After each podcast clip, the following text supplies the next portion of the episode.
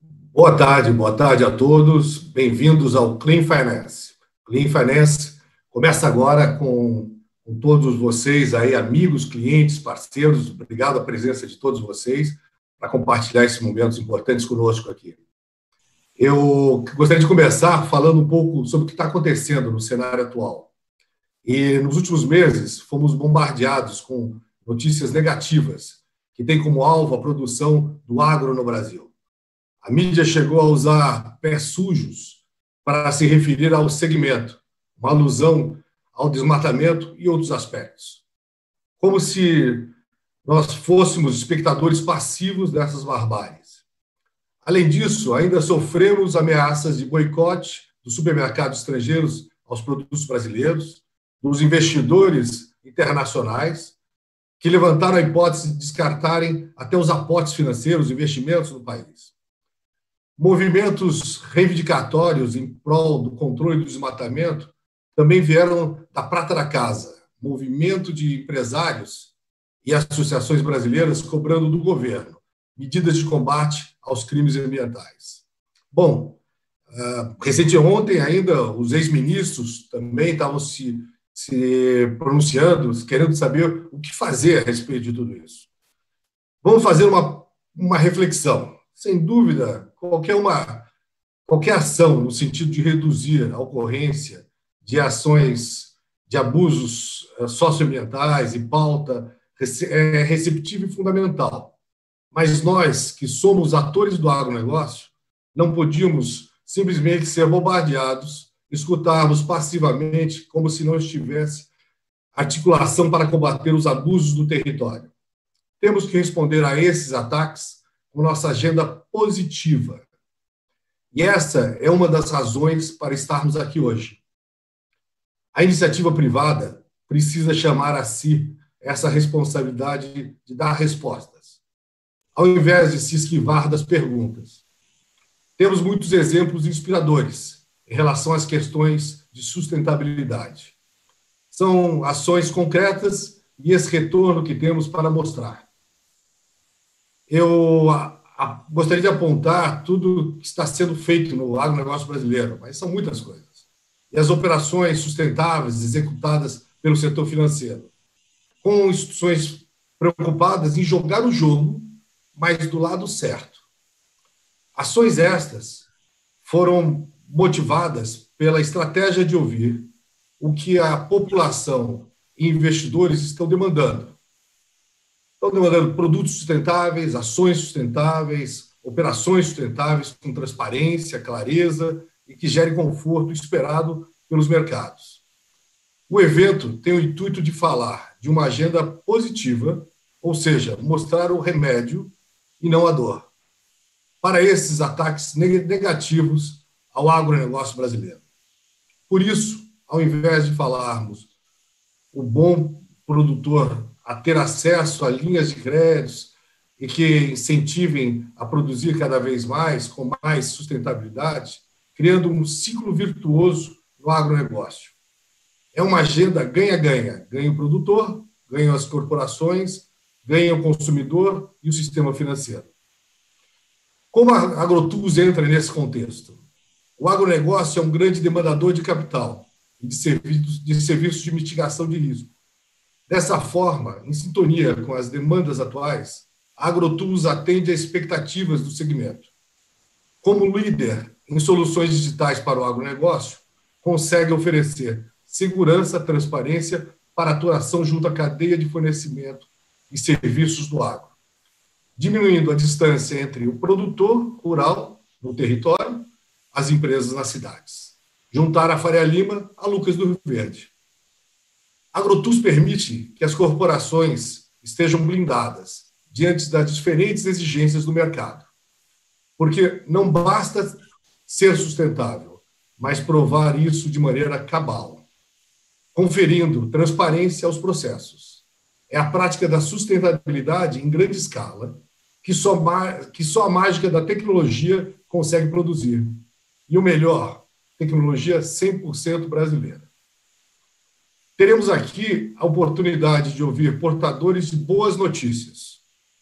A nossa resposta, em nome do país que está sendo tão criticado, são as ações efetivas de grandes, grandes empresas como a FS Bioenergia, aqui representada pelo Rafael Abud, a Allianz com a diretora de negócios Karine Barros e o BNP Paribas com a rede de sustentabilidade Caterina Trustman.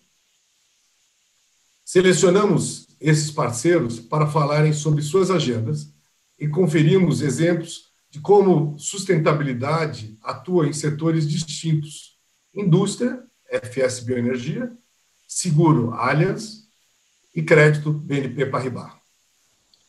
Essas companhias, assim como o Rabobank, Itaú, Credit Suisse, Santander, entre outras, não são só verdes, mas se mostram verdes. E seguiram nadando contra a maré, mesmo durante a crise. Em, com, em comum, têm a vontade de fazer a diferença e as operações respaldadas pelas soluções proprietárias e 100% nacionais da AgroTools. Com tecnologia, estão aptas a efetivarem ações positivas em escala, incentivando e compactuando com produtores do bem. AgroTools, como empresa líder das agtechs da América Latina, está recebendo importantes sinais de que empresas que têm uma política adequada de boas práticas em sua cadeia de fornecimento e que demonstram isso com clareza e transparência têm sido um bom retorno e têm tido um bom uh, interesse dos setores financeiros e dos investidores. Isso é possível por conta da tecnologia. Ter uma cadeia de fornecimento limpa, além de trazer benefícios para o planeta, também traz um retorno em relação ao acesso às condições excelentes de serviços financeiros e mitigação de risco em condições especiais. E para finalizar, a prova de que, ao contrário do que se apregoa, assim o um movimento concreto em curso no setor também de seguros. Companhias internacionais estão acreditando cada vez mais no país e olhando com bons olhos para o seguro agro, fundamental no apoio ao crédito rural, grande vetor de expansão do agro. Por mais que se apregoe o contrário, o Brasil é sim um grande catalisador da sustentabilidade no agronegócio. A tecnologia plantada no campo será sempre caminho da eficiência, da rentabilidade e da estabilidade. Inovadora, essa tecnologia é um fator fundamental na evolução do modelo sustentável. O agro verde, ou Clean Finance, que habilita o país a atender às demandas do mundo. Obrigado a todos pela presença e agora convido Lucas Tufi para dar continuidade ao nosso Clean Finance. Sérgio, muito obrigado pela ótima abertura. Mais uma vez quero agradecer aos nossos palestrantes que estão aqui conosco, agradecer todo mundo que está assistindo. Eu acabo de receber aqui que já são mais de 80 pessoas nos vendo. Quero uh, reiterar, e agora 90, uh, quero reiterar que a gente tem um QR Code para quem quiser conhecer mais de AgroTools, só apontar a tela do celular, e aí vocês vão poder olhar nosso site, que tem vários artigos, cases e informações bastante relevantes sobre a maior agtech da América Latina. Bom, pessoal, para não tomar muito tempo, eu vou agora uh, apresentar os nossos três palestrantes, para que a gente já comece aí com os 15 minutos de cada um para as exposições aí sobre as suas óticas de Clean Finance em cada modelo de negócio. Bom, temos aqui o Rafael Abud. Rafael é CEO da FS, empresa pioneira na produção de etanol e produtos de nutrição animal 100% a partir do milho no Brasil. Rafael liderou a formação e o start da FS em 2017, conduzindo a expansão da empresa em mais de cinco vezes a capacidade inicial de produção para atingir os atuais 1,2 bilhões de litros por ano colocando a FS entre os cinco maiores grupos produtores de etanol do país. Antes de se juntar à FS, em 2014, Rafael liderou o desenvolvimento de diversos projetos na área de biodiesel, agricultura e biocombustíveis de aviação. Temos também Karine Barros. Karine é diretora executiva de negócios corporativos e saúde da Aliança Seguros, formada em engenharia de produção e com MBA em marketing Ela trabalha na Allianz desde 2014. Anteriormente, a Karine também ocupou cargos executivos em bancos privados.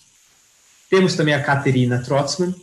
Caterina é Head of Sustainability do BNP Paribas Brasil, onde ela tem como objetivo crescer o financiamento sustentável com clientes e integrar questões ESG no quadro de risco do banco.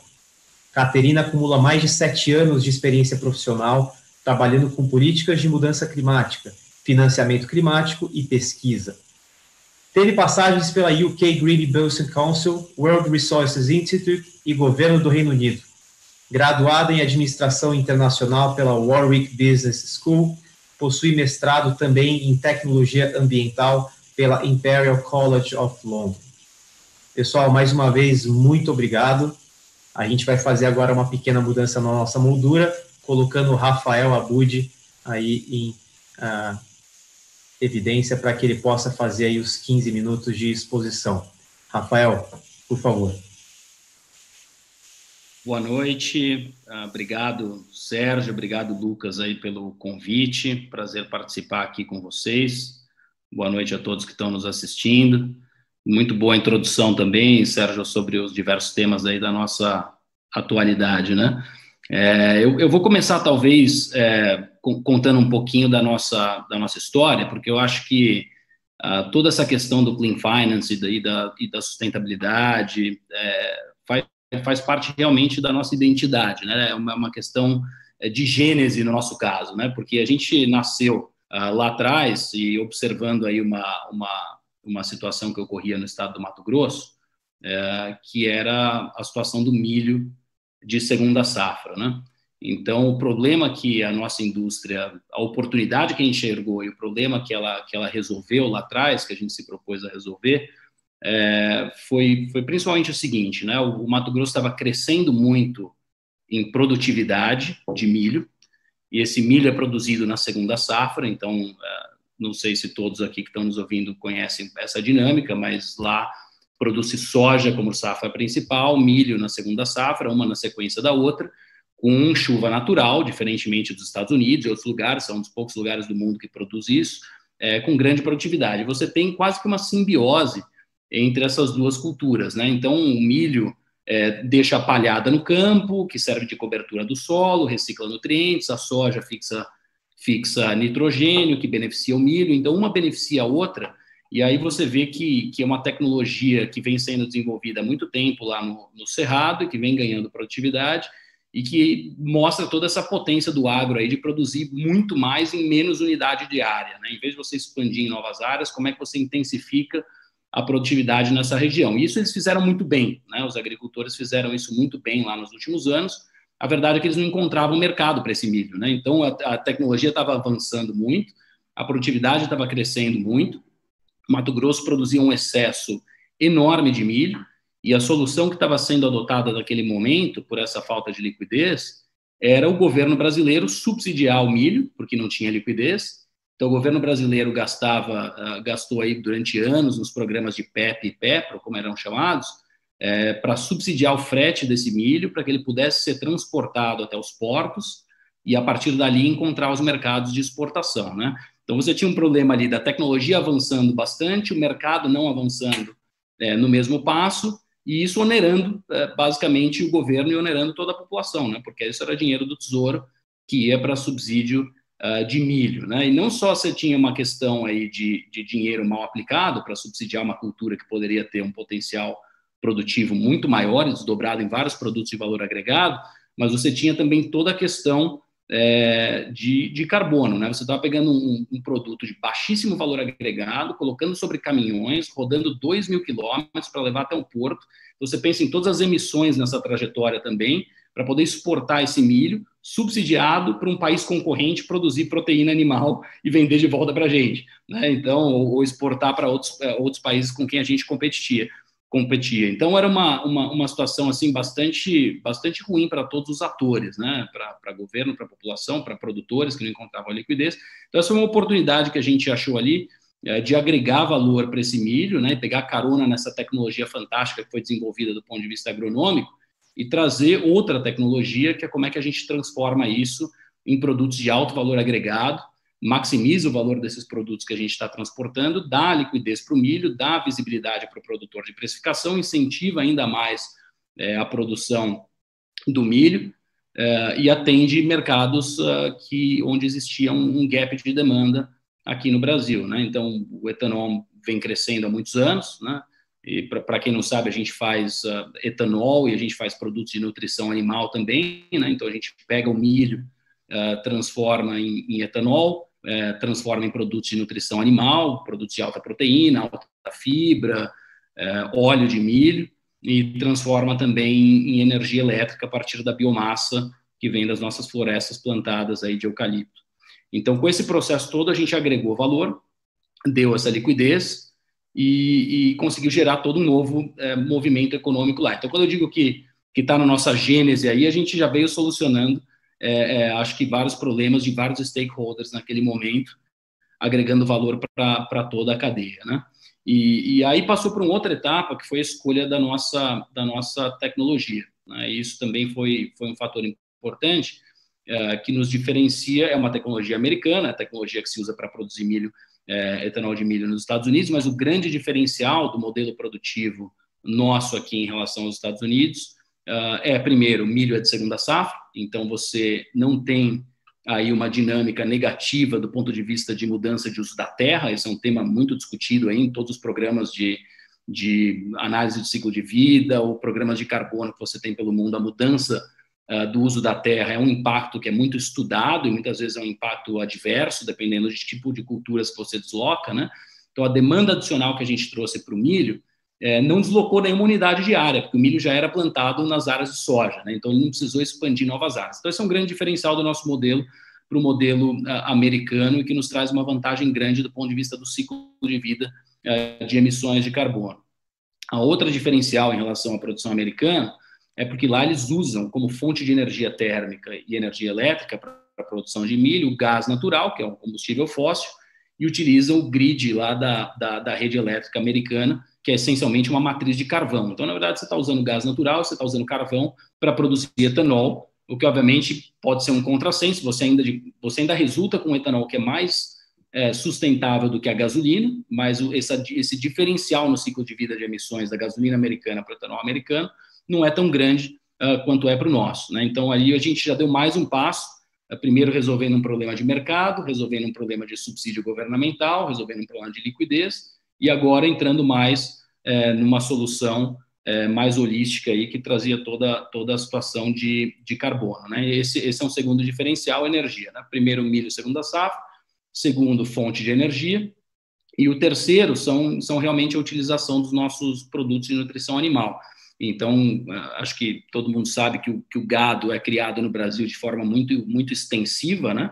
É, baixo, baixo emprego de tecnologia, isso vem mudando né, em algumas regiões nos últimos anos, mas o que o nosso produto de nutrição animal fez também foi intensificar a pecuária. Você consegue mais unidades uh, animais por, por, área quando você faz uma combinação com dietas que utilizam nossos produtos, você incentiva os confinamentos e com isso você também, de alguma forma, segura um pouco a expansão é, da pecuária extensiva, que também é um, um, fator aí positivo quando você pensa no ciclo completo do impacto uh, dos, nossos, dos nossos produtos. Né?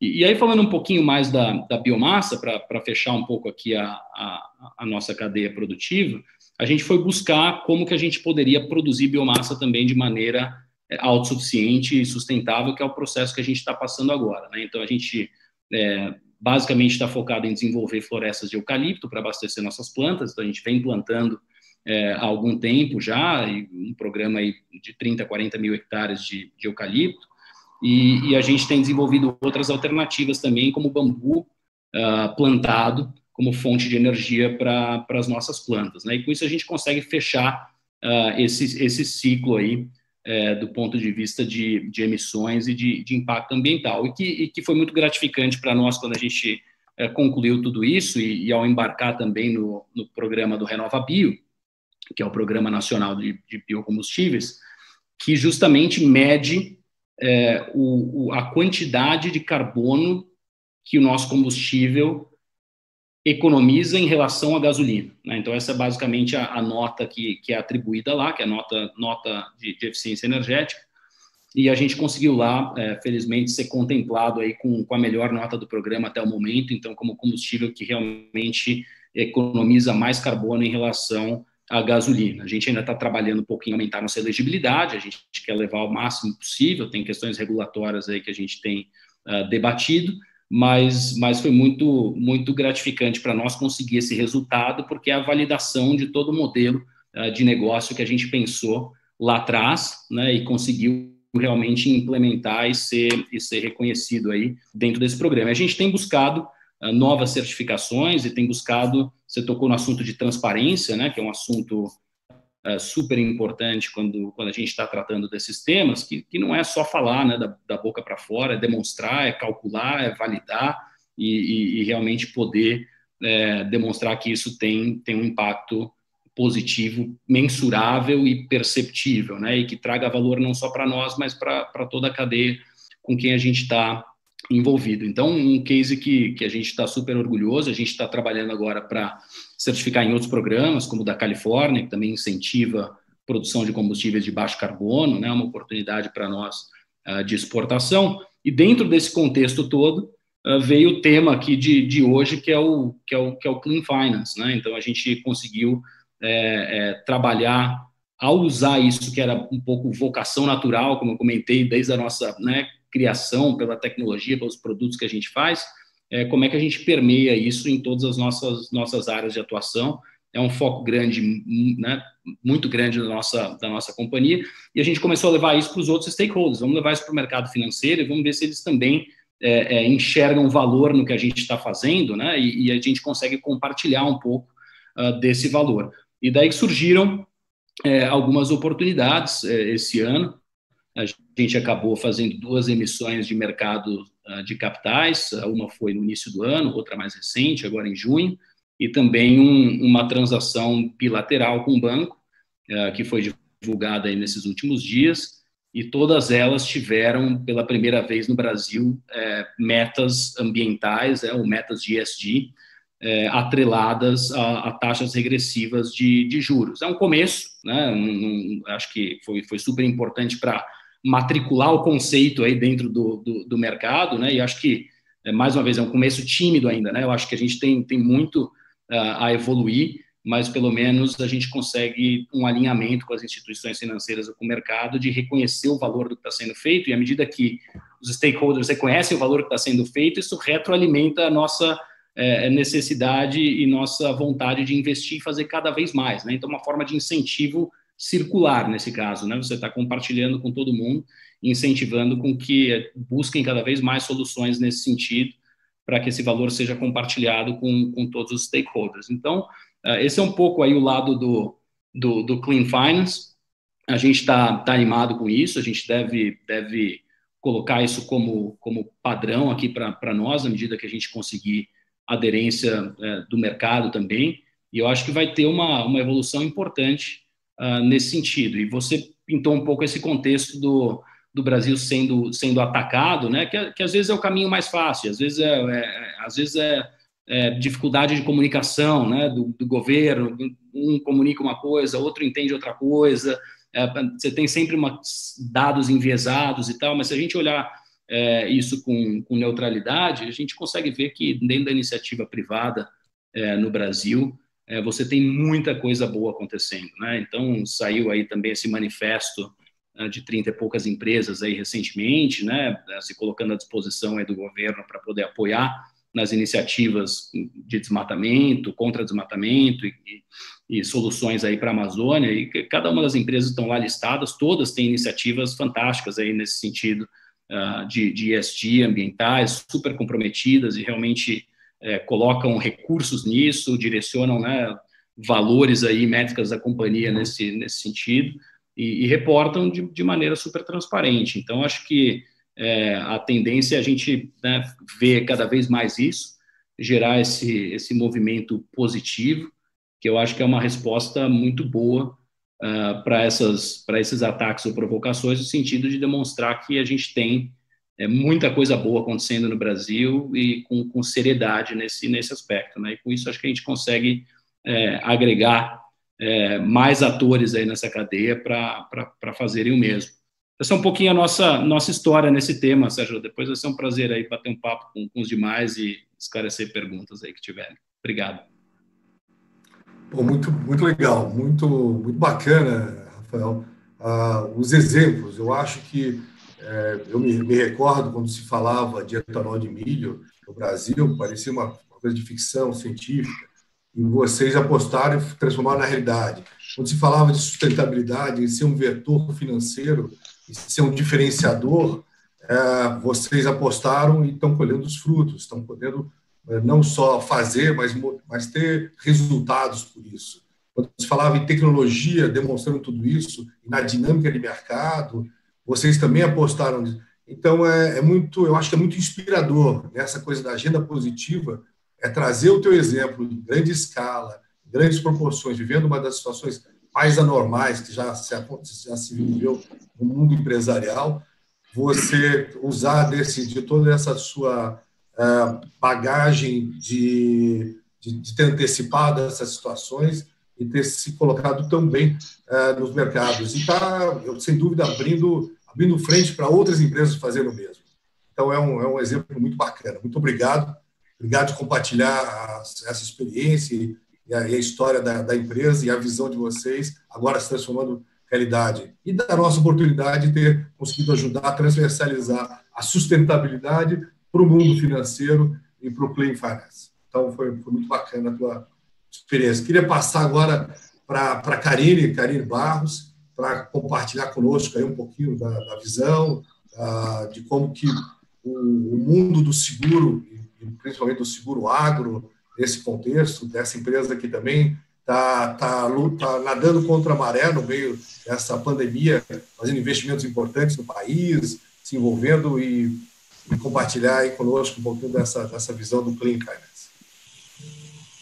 Sérgio, é, muito obrigada pelo convite, em primeiro lugar.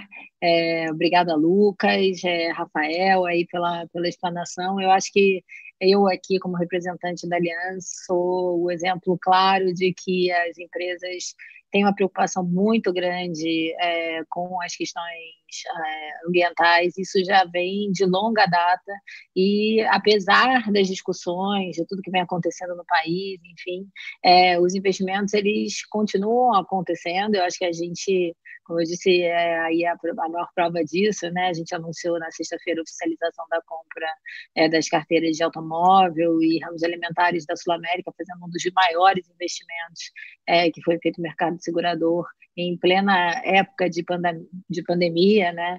É, então, é, isso só reforça, né, o quanto o nosso país é, tem oportunidades e é visto é, na comunidade internacional como um celeiro de, de, de, oportunidades, enfim, eu acho que o agronegócios dentro da cadeia de seguro é uma das carteiras mais promissoras, né? É um, é um produto é, bastante é, técnico, né? E, e que pode e vem fazendo cada vez mais o uso da tecnologia é, em favor de uma subscrição de melhor qualidade e em favor dos valores que as companhias é, têm é, como, como é, vetores para o crescimento, como ela é dentro dos seus princípios, dos seus propósitos. Né? Aliança, é, para quem não, não conhece, é um grupo alemão, é, que nós estamos presentes em mais de, de 70 países com operações próprias. Né? A gente, em 2019, a gente teve uma receita de 142 bilhões de euros, é, e, e, enfim, é, é, é somos reconhecidos é, pelas questões de sustentabilidade que sempre apoiamos. Então, assim, em, é, 2019 foi o terceiro ano, por exemplo, consecutivo que a gente liderou o Dow Jones de sustentabilidade na, cadeia de seguros. É, a gente faz parte de uma iniciativa através do nosso CEO é, da ONU é, que está é, é, investindo e trabalhando no desenvolvimento de, de, de, de fundos que vão focar é, em questões sociais, empresas que estejam apoiando é, as questões é, ESG, enfim. Então, a Aliança já vem há muito tempo pensando nisso. Tem, é, tem muitas curiosidades que às vezes o público não sabe. A gente não, não há muitos anos já não subscreve nada que tenha relação com carbono, é, emissão de carbono, por exemplo, como é, veia mestra de subscrição, não só em, em, no agro, mas no, enfim, em todas as linhas de negócio que a gente trabalha ao redor do mundo. Então, eu acho que assim, as empresas estão, sim, muito preocupadas e, e, e o agro, é, pela, pela própria vocação brasileira né, é, e pelas próprias discussões, eu acho que ele tem muito a se beneficiar com isso. Né, beneficiar é, iniciativas como a que o Rafael acabou de mencionar e tantas outras que a gente ainda tem oportunidade de desenvolver aqui no país.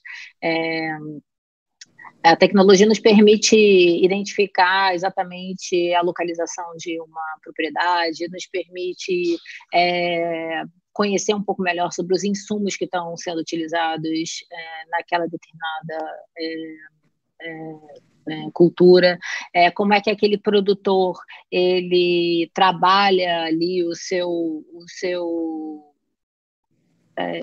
o seu ambiente, né, de forma a, a garantir que a qualidade venha mas ela venha de uma forma é, correta, é, da forma sustentável como a gente gostaria de ver. E a, a questão da, da, da, precificação cada vez mais baseada em dados, ela permite que você, ao longo do tempo, você oriente né, o seu, a, a sua, seus critérios de aceitação, o seu preço, enfim, o que, o que quer que você queira fazer, e obviamente cada, cada empresa tem a sua estratégia, mas é em prol daquilo que você acredita né? Então, eu acho que a Aliança, nesse sentido, é, vem fazendo um trabalho é, muito bacana, né? A gente tem é, consciência da importância do seguro dentro da cadeia do agronegócio como um todo, né? Como fomentador e como garantidor é, para que o produtor possa se perma permanecer na sua atividade, né? E hoje, né, muito mais voltado para questões climáticas, é, mas já com iniciativas em outras áreas, que é áreas de crédito, né, questões paramétricas, etc. e tal. Mas ainda assim, o papel do seguro é, é ajudar no desenvolvimento né? É garantir que esse produtor ou que é, quem está concedendo o crédito, que ele tenha garantia ali é, de um mínimo necessário para que ele se mantenha é, produtivo, para que ele se mantenha é, honrando seus compromissos, enfim, e que ele, enfim, é, ajude o Brasil de fato a crescer. Né, a gente sabe da representatividade do agronegócio como um todo no país, é, e, e o que ainda nós temos a explorar, né? Então a gente vê com muitos bons olhos e temos feito um investimento muito grande nesse sentido em melhorar cada vez mais o nosso processo de inscrição, conhecer cada vez mais as iniciativas que, enfim, é, é, vem surgindo. Tem muita coisa nova acontecendo no campo, né? É, é tem muita tem muita tecnologia embarcada em seja desde a questão dos insumos, seja na questão é, é, de, de monitoramento monitoramento climático, como eu comentei, é, para escolher exatamente quando eu vou plantar, quando que eu vou colher, que tipo de, que tipo de, de enfim, de parceiros eu estou adotando ali junto comigo para garantir que a entrega que eu vou fazer seja uma entrega que esteja compliant com o que quer que seja, enfim.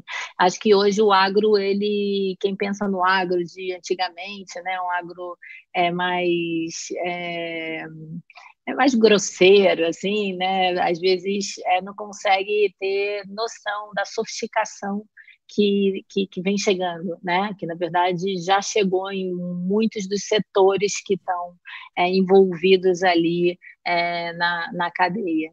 Então, é, é, nós temos aqui um interesse enorme na, na, na, na, carteira de agronegócios, vimos crescendo já de forma bastante consistente e, e dando resultado há alguns anos, é, e, e, iniciativas que, que é, permitam né, que, que a gente tenha aí um ambiente mais limpo, um ambiente é, é, melhor, um, um, futuro diferente, né, sempre vão ser vistas com muito bons olhos, é, pelo menos dentro do Grupo Aliança, e eu acredito que em boa parte das, das, das empresas que estão no mercado, porque é uma questão, é uma questão do todo, né, do coletivo, não é uma questão do indivíduo.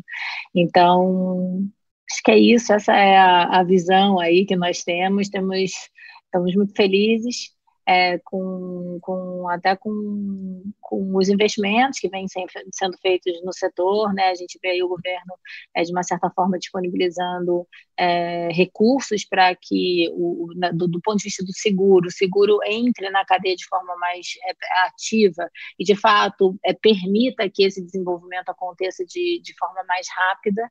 É, e eu acho que, que é uma oportunidade muito boa para aqueles que têm interesse, para aqueles que gostariam de participar do crescimento do país e que querem apoiar de alguma forma, né? É, é um olhar para essa cadeia e fazer da forma correta, da forma como deveria ser.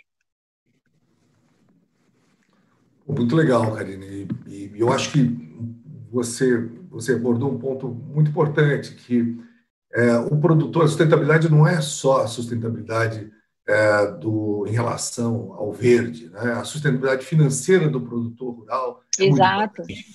e tirar, tirar o produtor rural dessa do imponderável, que é o papel do seguro, né? ele é muito bom em tudo que ele faz, ele já cresceu muito na, em relação à, à capacidade tecnológica de produção, mas ele está hoje flutuando num grande risco, que só o seguro pode, pode realmente abraçar e tirar ele dessa posição e deixar fazer o que ele faz muito bem. E, então, quando a gente fala em em apoiar o mundo agro local, é empresas como a, como a de vocês, de trazerem condições cada vez melhores para que esse produtor continue fazendo o que ele faça bem e o empoderável vocês possam é, dar essa tranquilidade, que eles possam ter uma sustentabilidade de médio e longo prazo. Então, Exato. acho que é mais um sinal e mais um exemplo do como é que a gente faz para virar o jogo. Virar o jogo é ajudar o produtor a ser cada vez mais produtor e que não tenha que ser o garantidor daquilo que está fora do alcance, empresas como vocês podem, podem fazer. Bacana saber que não só vocês já faziam, continuam fazendo no mundo inteiro e estão acelerando o passo aqui dentro. Muito legal. Exatamente, exatamente. E olha que o Brasil, o Brasil é tão importante, a gente tem um hub é, que a gente chama, enfim, uma, uma um centro de competência é, de agronegócios dentro do, do Grupo Aliança, né, que, enfim, explora oportunidades e aprendizados em vários países para, enfim, dividir com, com outros que tenham passado pela mesma situação. E o Brasil, obviamente, é um player muito importante aí nesse, nessa, nessa estrutura. A gente vem é, não só aprendendo com o que outros países fazem, mas também exportando muito do que tem sendo feito aqui e das iniciativas que a gente tem no Brasil é, para fora, para que outros países possam se beneficiar dos aprendizados que nós tivemos aqui. Então, é motivo de muito orgulho, acho que para todos nós. Muito legal, bom, muito, muito obrigado. Carinho, muito queria passar agora. Fala, fala, Lucas. Obrigado pela exposição, Karine. É, realmente o mercado de seguro, inclusive o seguro agrícola, ele tem muito a crescer, né? A gente tem aí pouco mais de 15% de, de, de cobertura quando a gente fala no agro, então é um mercado muito promissor e que com certeza vai crescer aí com sustentabilidade como já tem sido. Pessoal, é, queria falar que a gente está agora já em mais de 130 pessoas aqui na live, agradecer mais uma vez por todos estarem aqui assistindo a gente, falar mais uma vez que o nosso QR Code está aí na tela para vocês poderem acessar nosso site, conhecer mais de AgroTools. E, bom, agora mudar um pouquinho de novo a nossa moldura para colocar a Caterina Trotsman do BNP Paribas para fazer a sua exposição. Caterina, por favor. Obrigada. Só para verificar, vocês me ouvem bem? Sim. Tá bom? Ok, legal. Então, boa noite, né? Já anoiteceu, não é mais tarde. Boa noite a todas e a todos. Eu sou a Caterina Elias Trossman. É, eu queria agradecer o convite do Sérgio, do Lucas e da AgroTools. Estou bem feliz de estar aqui com vocês. Eu sou a Head of Sustainability no BNP Paribas, que é um banco francês, E meu foco dentro do banco é apoiar os nossos clientes na transição para a sustentabilidade. E no Brasil atuamos em três linhas de frente, tanto com corporate investment banking, asset management e wealth management. E hoje na minha fala para vocês eu vou abordar três pontos principais. Primeiro, o que que é financiamento sustentável, ou que a Agrutus colocou no título, que é Clean Finance, eu acho que são as duas coisas, são bem parecidas. Um, falar um pouco sobre o crescimento positivo desse mercado, um, apesar da pandemia, e abordar por cima alguns produtos que a gente oferece uh, nesse ramo. Bom, então, partindo lá, é, a definição de, uh, de, de uh, financiamento sustentável, um, ao meu ver, o financiamento sustentável ele procura responder duas perguntas. Primeiro, como financiar projetos que contribuem com a sustentabilidade, e segundo, como financiar a transição é, de empresas ou do setor privado para a sustentabilidade. Então, primeira pergunta está mais no nível de projetos e a segunda pergunta, tá, o foco aí está mais no nível da estratégia e a transição como um todo.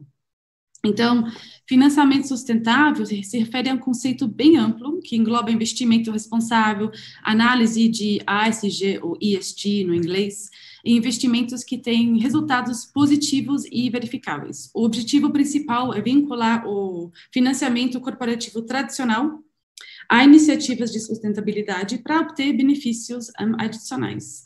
Existe um porém que é nem toda a definição de verde ou sustentável é a mesma, ou é padronizada. E um, isso é uma limitação, e a União Europeia atualmente está criando um padrão de taxonomia que deve ser finalizado no, fio, no fim de 2021, que ajudará a superar esse desafio. É, bom, e daí um, o título original, se não me engano, era uma nova era, né? E aqui agora está o fim da era. Então, cada fim é, é um início de uma nova era, né? Então, eu gostei da nova era. Eu acho que essa nova era também está aqui para ficar. Então, não é algo de curto ou médio prazo. A gente está falando de uma tendência de longo prazo, de mainstreaming. E os dados no mercado comprovam isso. Então, por exemplo, 76 dos investidores em ações listadas estão aplicando filtros de ESG ou ASG. Houve um aumento de quatro vezes na emissão de títulos sustentáveis nos últimos quatro anos e também um aumento de seis vezes nos empréstimos ou no crédito sustentável, com incentivos, incentivos positivos só no último ano.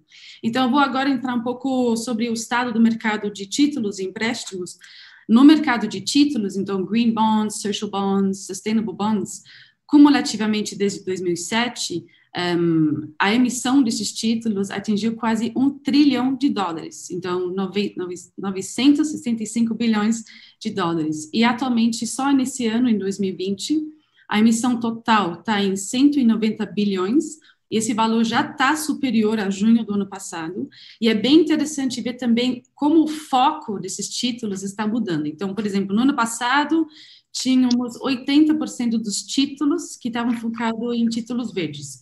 Esse ano caiu para 50%.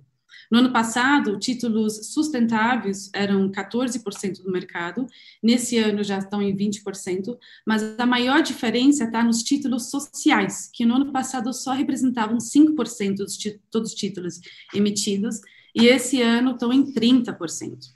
Então, os títulos sociais estão bombando por causa da pandemia. Isso vocês já deveriam ter sacado, né? Um, porque agora precisamos financiar significativamente um, o combate aos efeitos da pandemia. Um, por isso que estamos vendo um aumento significativo nas emissões sociais. Por exemplo, o Banco Africano de Desenvolvimento emitiu o maior título de 3 bilhões de dólares para acelerar a recuperação das economias do continente em colaboração com os países e o setor privado lá. Bom, agora eu vou dar um pequeno overview sobre os empréstimos sustentáveis. Aqui sim vimos uma queda no mercado, mas já está em recuperação. E nessa primeira metade de 2020 houve uma emissão total de 52 bilhões de euros um, em, em, em, empréstimos ou linhas de crédito verdes e sustentáveis, e o principal produto aqui é o Sustainability Linked Loan. Um, é um empréstimo vinculado a indicadores de sustentabilidade. Esse produto representa 90% de todas as transações, então ele é bem popular. E os setores que mais demandam esses empréstimos sustentáveis é o setor industrial, com 28% da, da demanda, utilities ou resíduos, com 26% da demanda, serviços com 18%, construção com 16%, agricultura e finanças com 6%. Então, a agricultura está mais para baixo mesmo. Bom, e temos três principais fatores que estão impulsionando essa nova era de financiamento, que é primeiro a demanda para sustentabilidade, tanto pelo lado de consumidor, tanto pelo lado dos governos e os investidores também, um, que enxergam ali nessa agenda uma, uma agenda desenvolvimentista e tecnológica que também contribui com, por exemplo, fazer mais com menos, um, e, ah, e uma agenda de eficiência. O segundo fator principal aí é a necessidade de integrar os riscos ASG, que cada vez mais se apresentam como riscos materiais para investimentos. Então, quando eu digo material, quero dizer, por exemplo, os impactos da mudança do clima, que são enchentes, por exemplo, que a gente viu no Japão agora, um, riscos de trans, transição, que também são risco material de ESG, que significa que uma empresa que se demora a adaptar à sustentabilidade, essa transição pode custar mais para ela no futuro que agora, quando vem regulação, por exemplo, ou nova, nova legislação. E, por fim, também o risco de reputação, que aqui no Brasil estamos vendo muito com essa questão de desmatamento. E o terceiro fator dessa nova era é a possibilidade de tornar o mercado financeiro mais eficiente através da publicação ou disclosure, como os ingleses falam, é, dos dados ESG, porque isso torna o mercado financeiro mais transparente, mais seguro um, e com uma melhor base de análise. Bom, e dentro dessa nova área de financiamento sustentável, só falar para um pouco do BNP.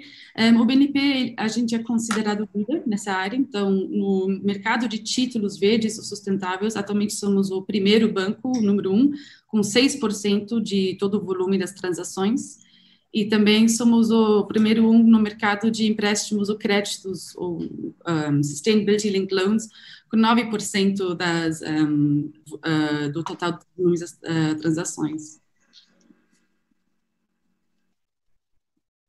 Bom, e daí a nossa, como é que a gente ajuda os nossos clientes? Como é que a gente atua com nossos clientes?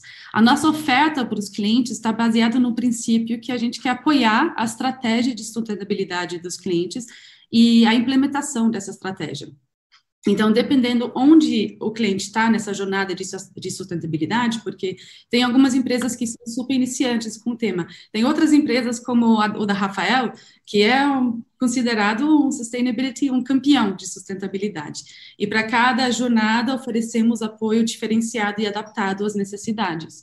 Mas dá para resumir um pouco, então, dependendo de onde o cliente está nessa jornada, Podemos ajudar clientes a adaptar o um modelo de negócio à sustentabilidade. Aqui seria mais o Sustainability Linked Loan, por exemplo.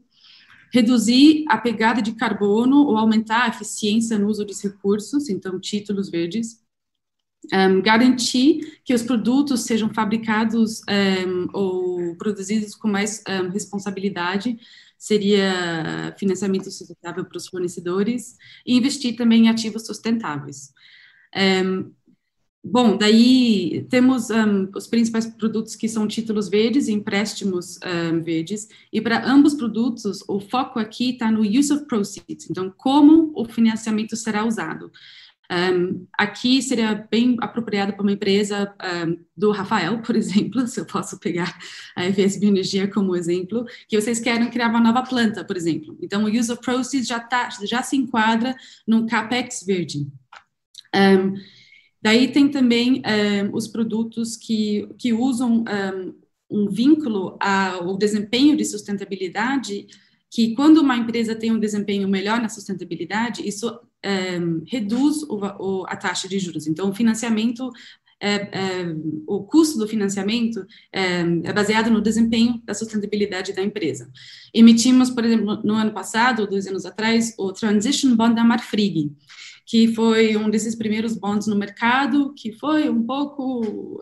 Um, algumas pessoas não gostaram, mas eu achei bem interessante, porque eu acho que está na linha certa de impulsionar a sustentabilidade do setor e de, e de trabalhar em parceria com as empresas e o setor privado. Na minha opinião pessoal, Caterina, aqui, eu acho que boicote não vai, por exemplo, desacelerar o desmatamento, e a solução passa pelo setor privado. Então, o Transition Bond é uma solução para isso. Bom, é, quais são os benefícios desse financiamento sustentável? Então, os clientes, ajuda os clientes a sinalizar compromissos de sustentabilidade, ajuda a reduzir os custos de financiamento e também apoia os clientes a antecipar certas regulamentações é, para sair de uma posição mais reativa e entrar numa posição mais, mais proativa quanto à sustentabilidade. Um exemplo recente que a gente fez foi com a Terios, que também produz açúcar e etanol.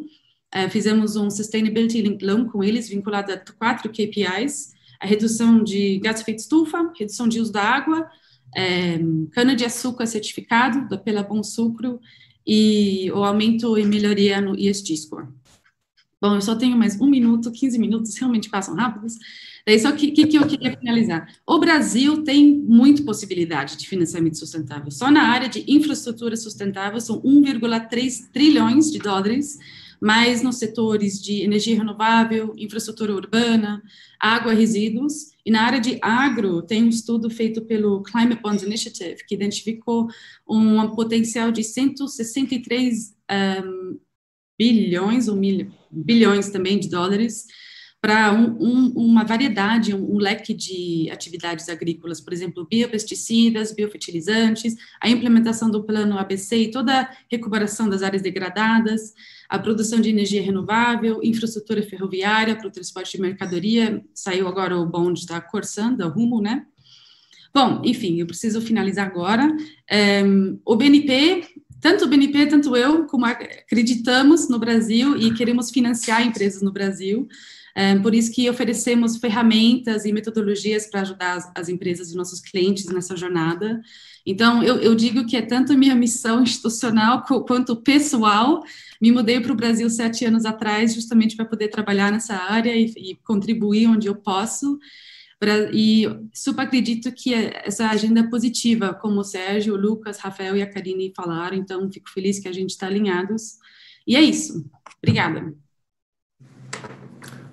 Muito obrigado, Caterina. Muito, e é, é muito interessante você ver a profundidade de um banco falando sobre sustentabilidade. Né? Antigamente, isso era um problema. Né? Como é que eu cuido desse problema? Agora, é como é que eu cuido dessa oportunidade? Como é que eu endereço essa oportunidade? Como eu trato esse, esse mercado da maneira que ele tem que ser tratado? Então, eu, e obviamente isso não foi motivado pela pandemia, isso já era um viés, né, tanto do, do, banco, vocês são conhecidos por, por, terem sempre antecipado essa situação, mas agora, com, depois desse vírus invisível que apareceu, essa situação anormal, eu acho que essa a questão de saúde, sanidade e sustentabilidade, os três S's, eles ficaram grudados para sempre, né? virou uma estratégia comercial, financeira, é uma obrigação é, estratégica para poder conseguir acessar os melhores caminhos, as melhores oportunidades. Então, não é a sustentabilidade como um problema, a sustentabilidade como uma oportunidade, como diferencial, como atributo. E fico muito empolgado de ver você falando com essa paixão aí da, da sustentabilidade como estratégia de alguns maiores bancos. É, pensam nisso há muito tempo e estão olhando para o Brasil dessa forma. Muito legal. Obrigado. Hein? Muito bom, obrigado, Caterina. Bom, obrigado aos três aí que fizeram exposições. Realmente, como o próprio Sérgio falou, é, é incrível ver aí a, a, ótica de cada um nesse tema que é o mesmo para todos, né? E realmente trazendo proposição de valor para o tabuleiro, né? E não uma obrigação. É, é simplesmente o que o que é por si só. Bom, agora, pessoal, a gente vai entrar para as nossas discussões. As discussões aí, a gente, enfim, já até mudou aí a, a moldura, já vi que os nossos palestrantes estão na parte de cima e o Sérgio na parte de baixo. A ideia é que a gente vai fazer algumas perguntas específicas, mas fiquem super à vontade de responder, complementar. Inclusive, Caterina, 15 minutos é pouco mesmo, então também fique à vontade de eventualmente complementar alguma coisa que não deu, não deu tempo. Mas então a gente vai começar, o Sérgio vai começar direcionando aí algumas perguntas e vamos até o, o momento que der, né? Até o final do evento aí, fazendo perguntas e clarificando a dúvida aí de todos. eu queria começar com uma pergunta para o Rafael. Quer dizer, Rafael, você hoje como protagonista aí do maior uh, monitoramento de supply chain de milho do mundo, né? Porque aqui no Brasil tudo é grande, né? Você começou outro dia nessa tua startup gigante aí e agora já é, tem o maior monitoramento de, de milho clean do planeta, né? E o que, que você acha que diferencia uma empresa de commodities que tem uma atuação como a de vocês uh, daquela que não tem? E como é que você vê isso nesse contexto atual? É, boa pergunta, Sérgio. Eu acho que, assim, hoje em dia, especialmente quando a gente fala em commodities, né? Você na tua introdução mencionou aí boicotes, restrições, redes de supermercado, mercados e etc.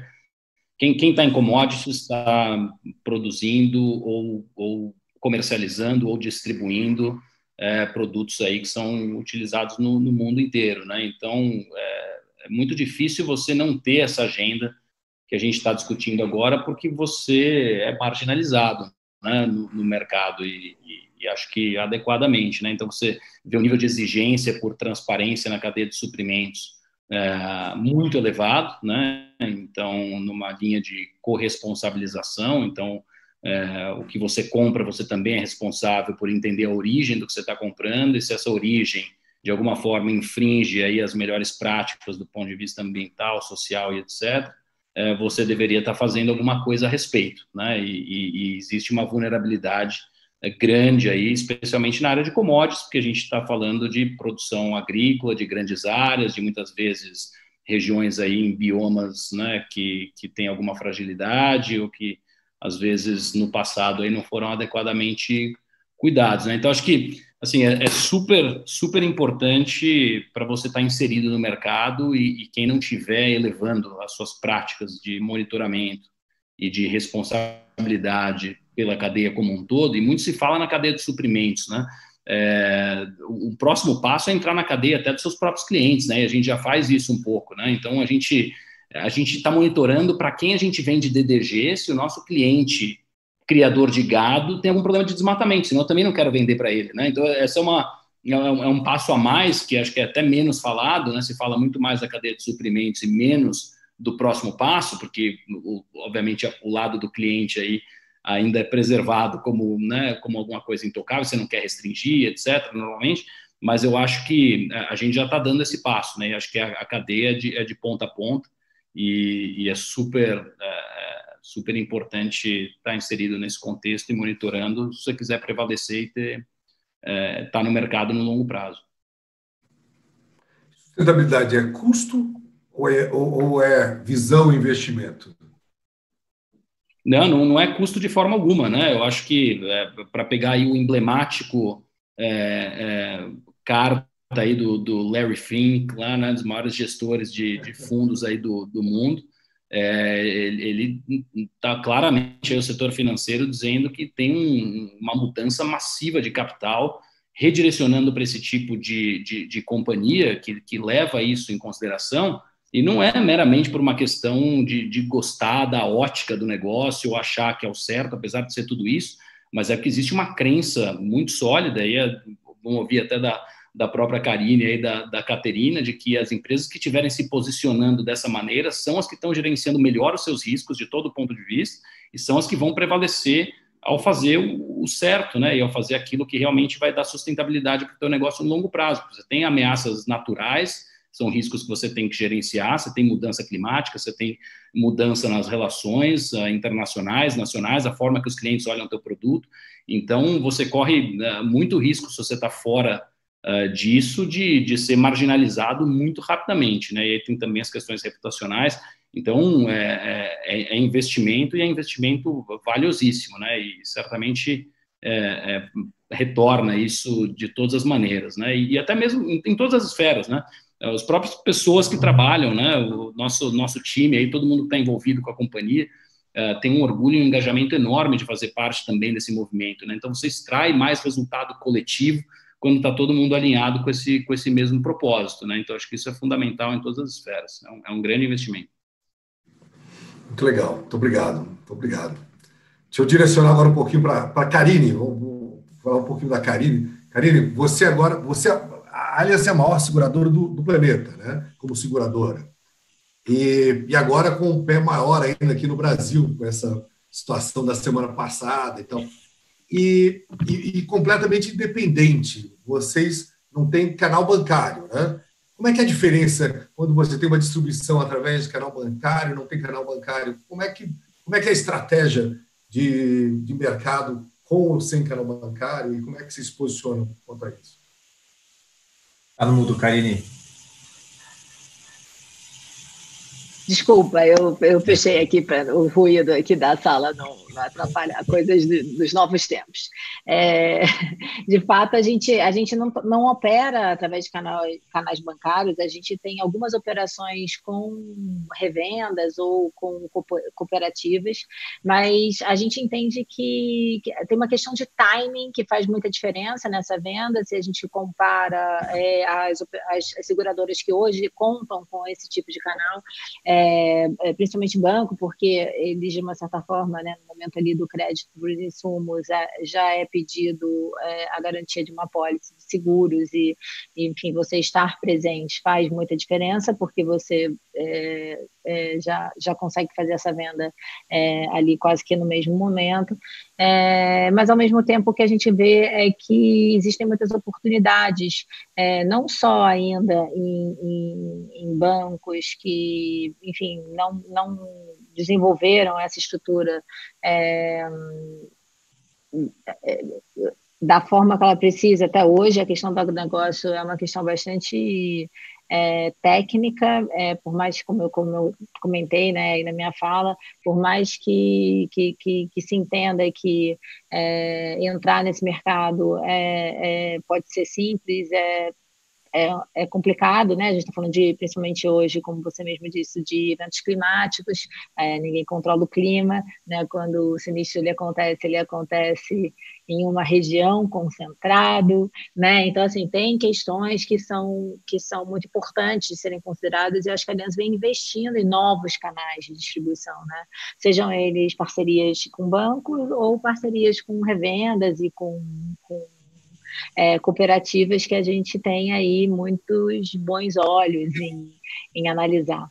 Né? E mais do que isso, eu acho que existem projetos que podem fazer muito sentido. Né? Quando eu ouço um projeto como o que o Rafael acabou de mencionar, né? você imagina ali o que, que não, não permeia essa cadeia é, é, de, de, de, produção, escoamento, é, enfim, todo, todo, toda a questão dos riscos de próprios, de toda a cadeia que está por trás é, né, da, da, produção do, do, do, etanol, como ele comentou.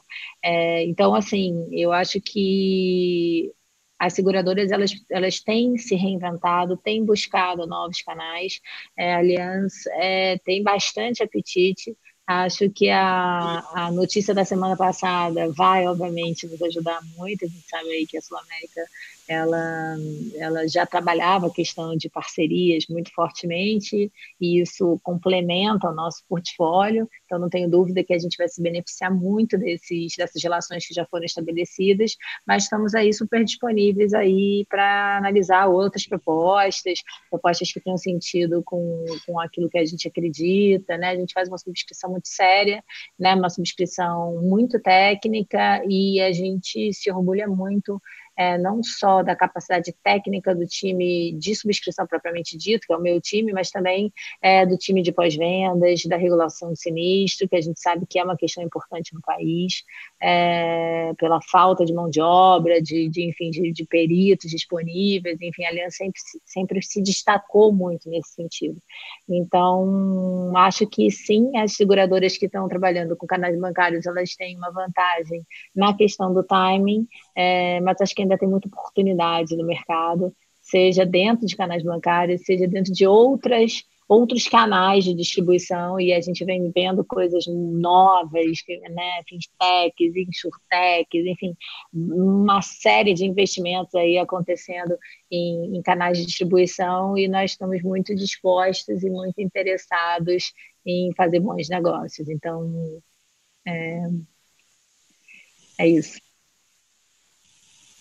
Tá no mudo você também, Sérgio. imagino, Karine, que é o mercado com o maior potencial do planeta, né? Um, no agro brasileiro, 15% de cobertura de seguro, com potencial de chegar aos níveis chineses, 65%, o americano. Exato, 80, exatamente. E beneficiando alguns, todos, né? Entendendo que não é. A, o maior erro é achar que o seguro é uma despesa né? É colocar o seguro na, na, na, no lado da despesa, né? O, o, seguro deveria ser visto, né? Como já é em outros países, do lado do investimento, né? Que é aquilo que a gente conversou no início, né? O, o, a contratação do seguro dá tranquilidade para aquele produtor de que ele tem uma vida mais longa, digamos assim, né? De que ele mantenha-se ali é, naquilo que ele sabe fazer e gire a economia de tudo que está por trás, né? Porque esse produtor ele é um consumidor, né? De, de itens, é, de, de, enfim, é, de alimentos, de, enfim, ele viaja, é, tudo isso acontece, né? Então ele precisa garantir que esse que esse indivíduo, que essa propriedade, ainda se mantenha produtiva e que ela tenha, né, é, é, a segurança de poder seguir adiante, né? Ela isso, isso dá um, uma, uma garantia é, para aquele, aquele ambiente onde aquele indivíduo ou aquela empresa está inserida. Então, eu acho que isso aqui é uma mudança importante que precisa acontecer de mindset, vem acontecendo, né? Eu acho que vem acontecendo aos poucos, né? E é, a nossa expectativa é que acelere, acelere não só nesse, como nos próximos anos. Você sabe que eu, só um comentário, eu sou, eu sou produtor rural, numa região muito ainda rústica e, e cercado hoje de, de, agricultores. E eu fico impressionado com o problema de saúde que muitos têm, de, de, em relação a, a controle emocional, porque todos eles sofrem uma instabilidade todo ano, porque eles estão num cassino, né? Nunca sabem como é que vai ser o clima no ano seguinte. Então, não sabe se a mulher precisar para o hospital, ele vai conseguir proporcionar, o filho vai conseguir para a escola. Então, essa instabilidade gera um, um, grau de investimento e até de performance muito abaixo do que, do que poderia ter. Exato. Há quem, há quem diga que a capacidade brasileira de produção vai aumentar significativamente a partir do momento que você começa a ter acesso a crédito de longo prazo, que só vai ser possível se é seguro. Porque o seguro é um critério ponderável, né? E aí você vai ter também uma questão humana, né? Porque é uma situação de, de muita insegurança. Ele acha que o mundo termina depois de uma safra. Né? Exato. Então, é isso, é isso. E é isso que a gente não quer que aconteça, né? Ele quer, a gente quer garantir para essa tranquilidade. E, enfim, é, é fato que pode acontecer, é, a gente já viu inúmeras vezes, mas ele pode dar a volta por cima e seguir né, na próxima né? Que o prejuízo não seja um prejuízo tão grande a ponto de causar aí algum tipo de, de enfim, de fragilidade, é, de, de, dificuldade maior, né? Para aqueles que, de uma certa forma, estão fazendo uma boa parte da nossa economia girar, né? Então, é, é para isso que a gente está aqui que tem uma responsabilidade de alimentar aí 9 bilhões de pessoas né, que estão vindo por aí, é, e, a, e, a, grande Aqui e é fora é, daqui, muito. É, né? que, que, exatamente, que estão vindo aí pelo, pelo planeta fora, aí, uma quantidade de gente para se alimentar. E a esperança é o Brasil. Né? Agora, o Brasil ele avançou muito com toda a tecnologia para dentro da porteira e o fora da porteira de uma atividade de capital intensivo, como que é o agro, e dos serviços financeiros ainda é muito incipiente. Que é, eu isso. acho que é isso que vocês têm muito que fazer e auxiliar na, na, na produção do que está vindo. É isso mesmo. Com certeza faremos. É, já tem um cara aqui interessante que vocês falaram muito sobre a tranquilizar, né? E tem uma frase muito emblemática aí de um colega nosso, inclusive, que fala que o seguro agrícola é a arte de tranquilizar a espera. Né? Então, acho que tem tudo a ver, né? Sem dúvida. Isso mesmo. Deixa eu passar a bola aqui para a Caterina é, e, e aí voltar um pouquinho para aquilo que, infelizmente, é uma, uma situação super anormal, esse, esse vírus invisível, essa pandemia. E, o que, que, vai acontecer depois da pandemia em relação aos reportes de sustentabilidade, é, as empresas em relação a estarem se posicionando, se reportando a respeito, a respeito disso. Como é que você acha que isso vai mudar muito? O que, que vem pela frente? Eu não sei se muda muito, mas eu acho que vai intensificar algo que já estava acontecendo. Então, já estávamos vindo uma tendência de integrar, por exemplo, esses riscos que estavam começando a ser quantificados de forma melhor, esses riscos ambientais, sociais e de governança. Comparado com riscos financeiros, por exemplo, não tem a mesma base de dados. Muitas vezes, para analisar os riscos de ESG, ou ASG no português, tem que entrar nos relatórios de sustentabilidade, que saem uma vez por ano. Então, não, não, é, não, não é informação ou análise que existe em real time, como outros fatores de risco mais financeiros. Um, porém, já vinha um movimento de implementar um, e quantificar, precificar os riscos ASG em financiamento, alguns governos estão encaminhando para fazer isso, que isso se torne legislação, governo do Reino Unido, um, governo da França também, na Europa, e existe, por exemplo, uma iniciativa que se chama da Task Force on Climate um, Related Disclosures, que preve o disclosure, o, o reporting de riscos financeiros relacionados ao clima para uso das empresas, bancos, investidores, seguradoras, etc. Eu acho que o que a Covid fez foi mostrar o quão material são esses riscos e o como é necessário que as empresas aumentam a sua resiliência a choques externos, seja um choque de saúde, seja um impacto climático, uma enchente, uh, seja outros eh, eventos extremos assim. Então, a resiliência vai ser algo que a gente vai que eu acho vai ser buscado muito tanto por empresas por setores como um todo e também por governos. Então, eu acho que a, o Covid vai intensificar essa, essa tendência que já estava crescente um, desde antes da pandemia.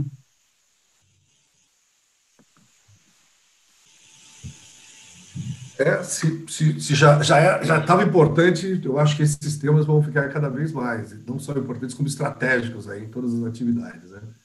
E a gente vai ter que, como os hábitos estão mudando rapidamente, mas vamos, vamos ter que ter muito dinamismo né, para responder a todas essas novas questões e toda essa forma de se ver. Eu acho que isso que você falou da, da dinâmica de report, quer dizer, as certificações tiveram um papel importante, mas agora as certificações, elas além de, de, de serem, de existirem, elas têm que ser visitadas com a rapidez de mercado, né?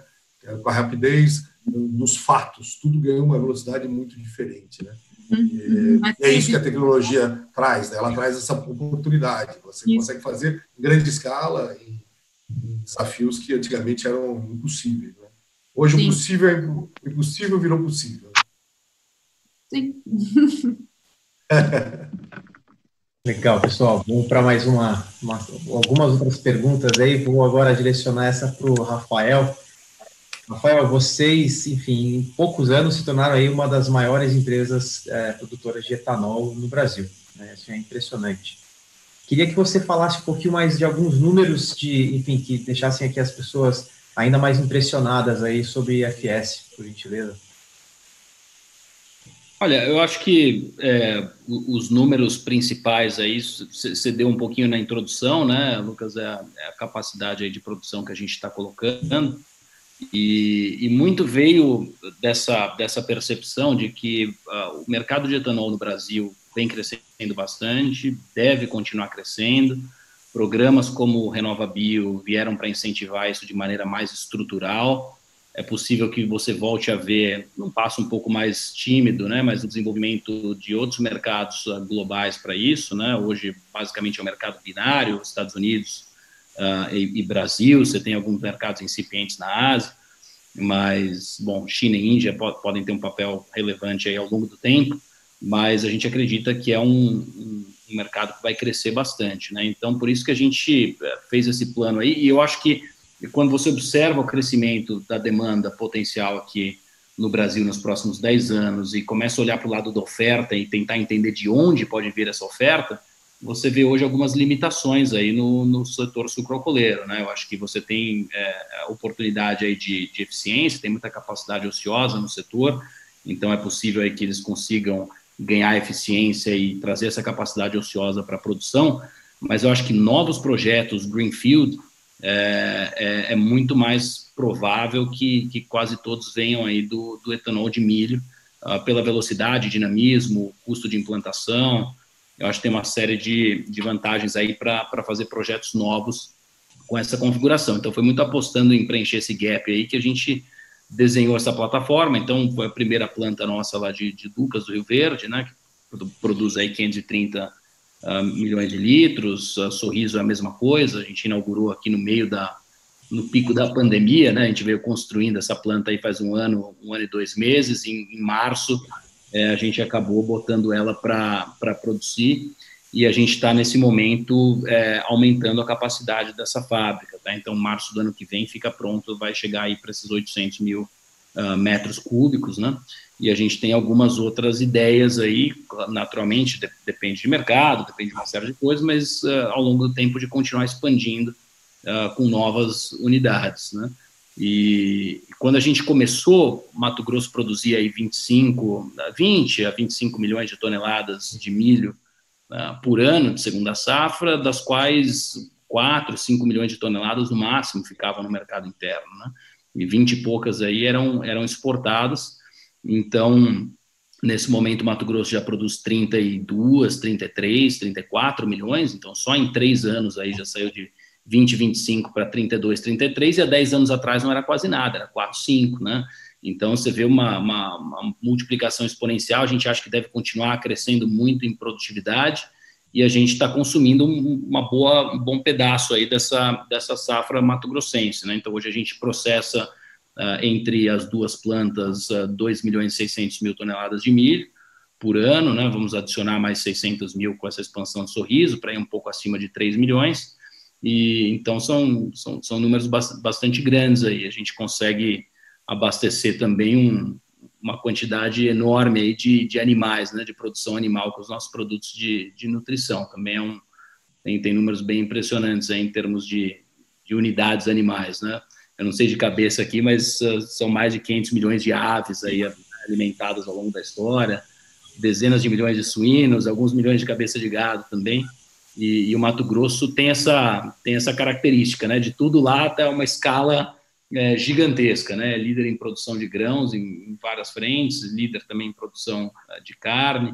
Então, Mato Grosso proporciona essa escala fantástica da agricultura brasileira.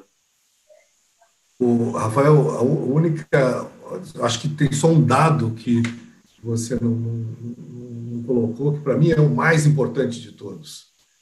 Quer dizer, que você faz tudo isso sem um metro quadrado de, de agricultura. Você não planta nem um metro quadrado de nada. Ou seja, o que vocês fizeram, essa revolução total no Mato Grosso, incentivando o produtor local, ao invés de conquistando espaços para produzir no lugar do pequeno, ou do médio, ou do grande.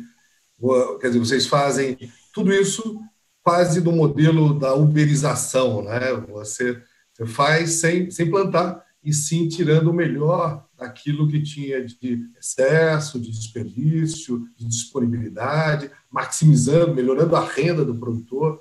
Então, é fazer tudo isso sem um metro quadrado, diferente da, da, dos modelos tradicionais, é que mais me impressiona. Esse número é, para mim, o mais impactante de todos. É, não, é, é verdade, é verdade. Nosso modelo é essencialmente industrial, né? A gente acaba realmente trabalhando com uma rede enorme de, de fornecedores que estão fazendo a sua atividade agrícola. Então, são produtores de todos os tamanhos, né? No Mato Grosso, no geral, são produtores já de médios para grandes, em sua maioria. Uh, você não tem muitos produtores pequenos, per se, assim, mas, mas são, são muitos, né? A gente uh, tem, acho que, mais de 400, 500 produtores hoje fornecendo, fornecendo milho, além dos parceiros também que plantam florestas para nós. Ah, fora os clientes aí que também são produtores de, de gado, né, e as, e as indústrias de ração e as grandes indústrias de transformação de alimentos. Mas o nosso modelo é, é, é sem, ele é, ele é light aí no sentido de, de terras e operações agrícolas, é também um dado interessante. Muito bom, Rafael. O mais interessante também é que a FS, como o próprio Sérgio falou, enfim, é uma startup bilionária e já começa com o mais altíssimo grau aí de sofisticação e sustentabilidade, né? Isso realmente é bastante impressionante ter isso com os números que vocês estão construindo aí num curtíssimo espaço de tempo. Realmente é parabéns. Obrigado. Acho que é um pouco do que eu comentei na, na, na minha fala inicial, né, Lucas? Só para fechar esse tema aí. Como a gente já nasceu com isso, né? O, o nosso modelo de negócio já transpira isso, a gente não, não tinha como. Seria incoerente a gente, a gente nascer com essa, com essa proposta de produzir alguma coisa é, sustentável e que realmente gerasse um desenvolvimento holístico da cadeia como um todo, sem, sem estar atento para essas questões, né? Porque é, é, tão natural do modelo de negócio, eu diria que é até fácil né, para a gente. Acho que tem outros modelos de negócio muito mais desafiadores, né, em outras indústrias, que é muito mais complicado você colocar essa agenda. Né? Para nós é uma coisa meio que, que nasceu junto com, com o negócio. Né? Então, é interessante. Muito legal. Agora eu vou para uma pergunta para Karine. Karine, como que você enxerga que esse, eu não vou nem falar tema, porque é uma forma de fazer né, negócios, é, é algo inerente à, à, à, prosa. Como que você enxerga que esse tema ISD pode ser disseminado de uma maneira mais sistêmica e mais rápido no segmento de seguros? Olha, é, Lucas, o, o que eu acho é que a gente dentro da cadeia de seguros, né, a gente pode entendendo que isso é uma estratégia, que obviamente isso está adequado aos valores de cada instituição que, que não está operando, lembrando que a gente tem aqui instituições que são públicas, instituições privadas, né, e portanto acionista, é, é, e falando especificamente da aliança, para a gente é muito interessante, eu acho que, é, obviamente, a gente pode ajudar a incentivar né, é, aquele produtor, enfim, aquele projeto que de alguma forma tem relação é, com os temas ESG, é, fazendo com que a subscrição para daquele risco seja olhada de forma diferenciada.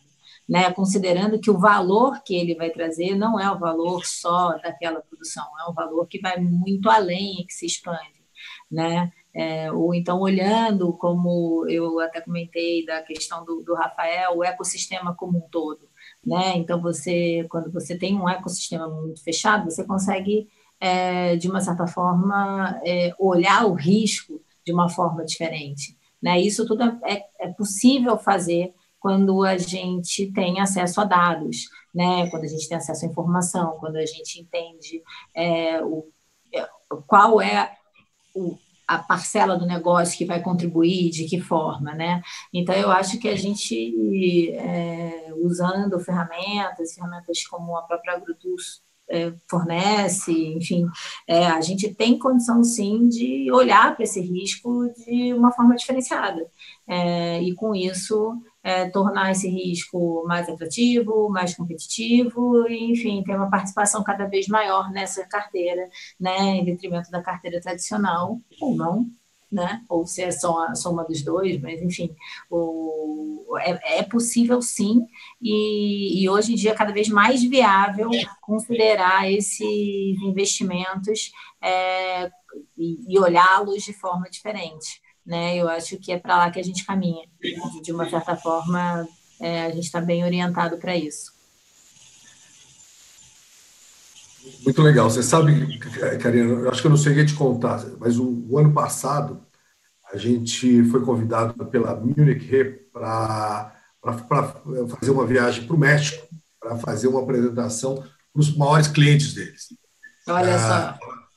E, e aí eu, né, eu não pude, no último momento, acabei não, não conseguindo ir, pedir para o Lucas, representando a AgroTools, ah, nesse evento da Munich. E ele, daí ele me liga do México, ele está com os 30 maiores seguradores uh, do, da carteira da Munich Re, que é a maior, das maiores, a maior seguradora do planeta, né? E eles levam sempre que tem de mais bacana, de inovador, e nós estamos lá para mostrar, achamos que seríamos um dos, dos, interlocutores. Daí o Lucas me liga lá do México, primeira vez no México, falou, você me liga, você Sérgio, mas você me falou que eu, que eu ia para apresentar as nossas soluções, nossas plataformas tecnológicas e tal. Falei, é, mas eu sou o keynote speaker. Eu não estava preparado emocionalmente para isso. Eu falei, mas daí eu liguei para o Lambert. Falei, Lambert, mas você, você, você falou que era para ser um speaker? Ele falou, Sérgio, não tem nenhum lugar no planeta que tenham coisas tão inovadoras como no Brasil, porque tem tanta diversidade esse teu país Exato. que saem as coisas mais inovadoras do mundo. E eu tinha que mostrar algo muito inovador. Então, vocês são os que não te expliquem assim.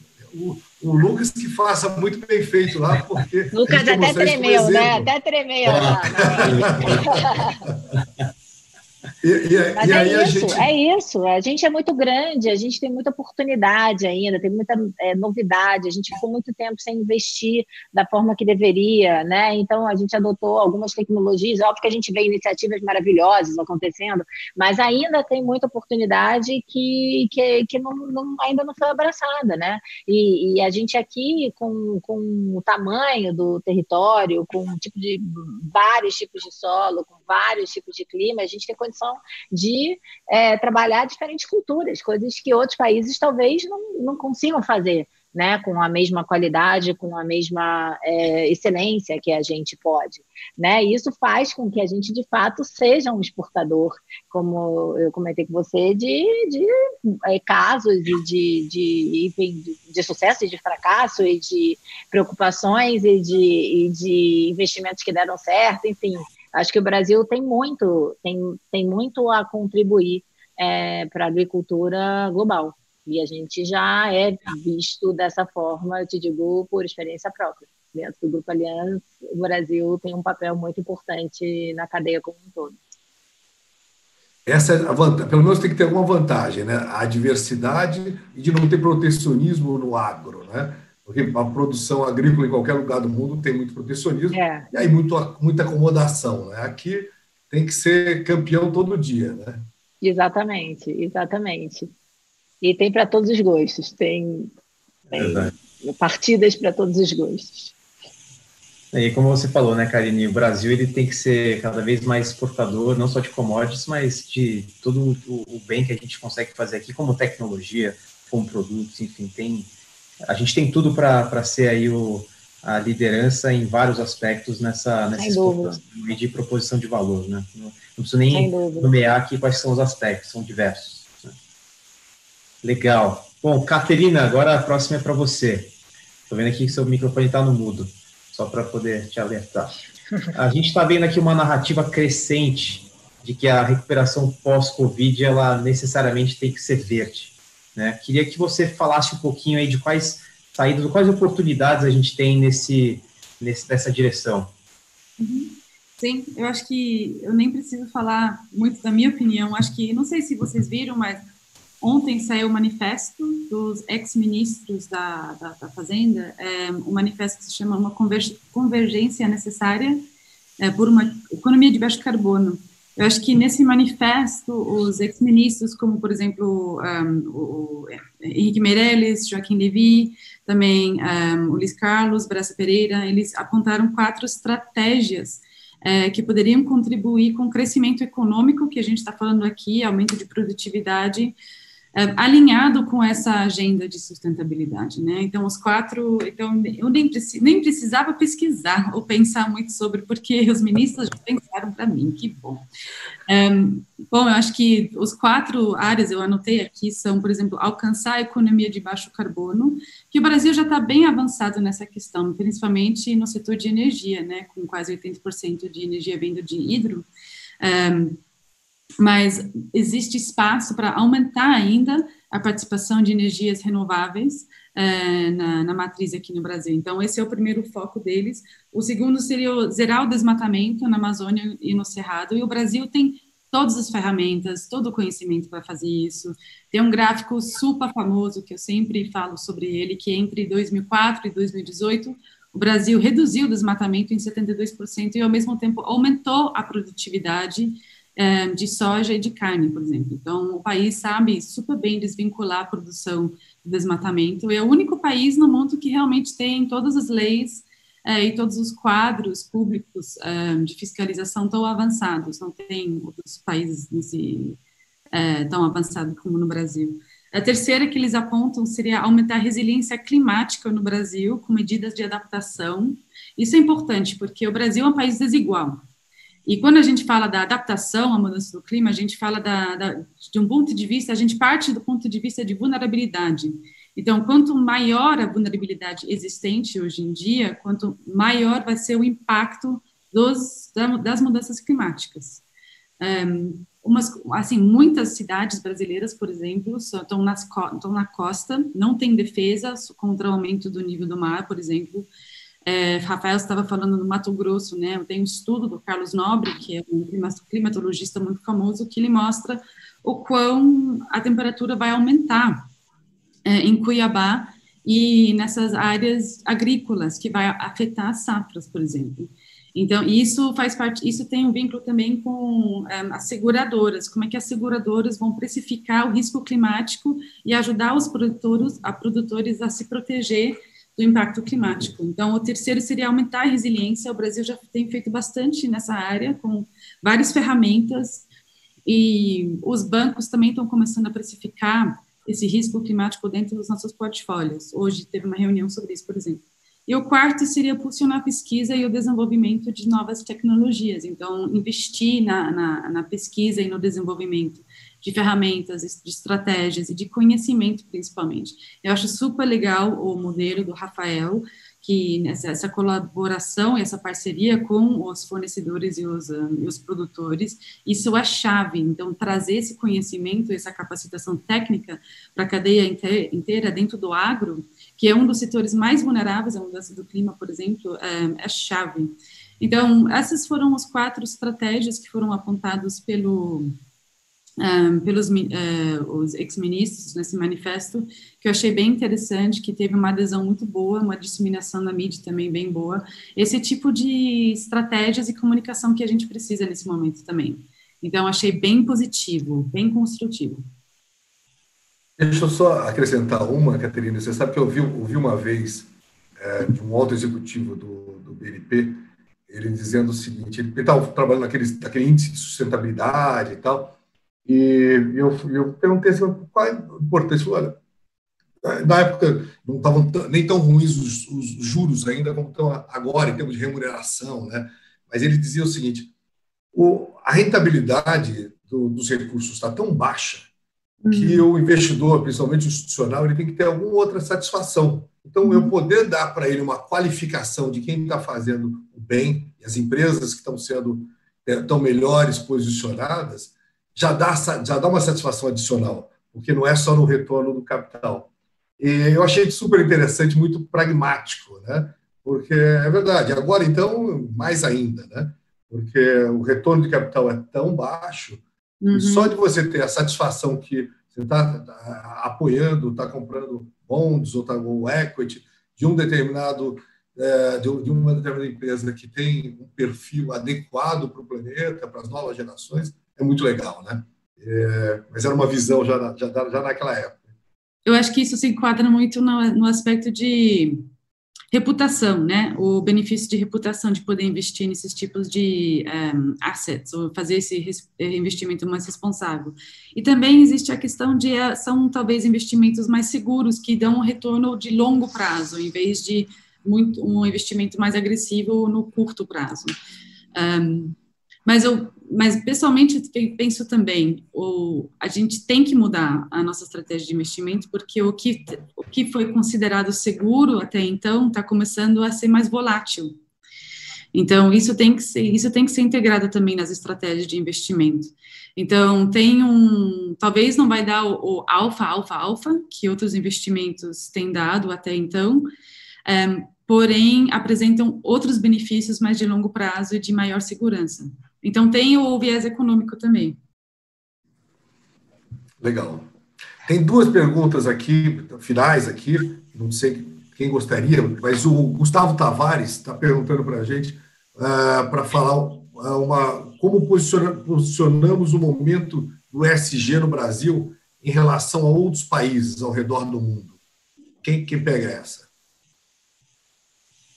Eu, eu, posso começar. Eu acho que a questão não é talvez uma comparação entre países, mas uma comparação entre setores. Então, alguns setores no Brasil são mais, bem avançados e têm um quadro ESG bem forte e positivo, e outros menos. Um, então, um, o agro está mais no meio, mas as, as, companhias de energia, aqui não sendo as petro, petrolíficas, têm um quadro de ESG bom. Então, eu acho que depende muito do setor no país. A, a comparação, na minha opinião, está mais nesse nível. Por exemplo, as empresas de papel e celulose no Brasil um, são super bem vistas por investidores, por terem uma cadeia bem estabelecida, bem monitorada e processos de produção super consolidados e ambientalmente corretos, digamos. Então, a maioria dos bons, os títulos no setor de uso do solo no Brasil são focados em produção de papel e celulose e não ainda agricultura. Isso é uma coisa que a gente gostaria de, de, de, de mudar, né, de, de fazer essa transição, apoiar essa transição, mas eu achei esse dado bem interessante, que aqui no Brasil, empresas grandes, Clabin, Suzano, por exemplo, eles têm um ESG score bem alto, e as, um, as otérios e também as que trabalham com açúcar e cana também são super bem vistas. Então, a análise está mais, na minha opinião, nos setores e não, não uh, numa análise padrão de país para país. Foi interessante, muito interessante. É, eu acho que talvez é, onde, onde tal, tem, tem coisa mais avançada, né? até pela, pela apresentação da, da Caterina no começo, sobre os números do setor bancário, do que, que tem acontecido do ponto de vista de produtos financeiros, né? até no, no tema aqui do, do Clean Finance, o que, que tem acontecido do Sustainability Linked Loans lá fora, e no Brasil ainda começou agora, né? Talvez se a gente fosse comparar o que está acontecendo na Europa com, com o que acontece no Brasil, aqui talvez seja o campo aí que a gente tem, tem mais a caminhar, porque eu acho que tem o lado empresarial, tem o lado dos setores que estão preparados para isso, estão preparados para demonstrar e tem um, um, quadro aí de, de ESG bastante avançado.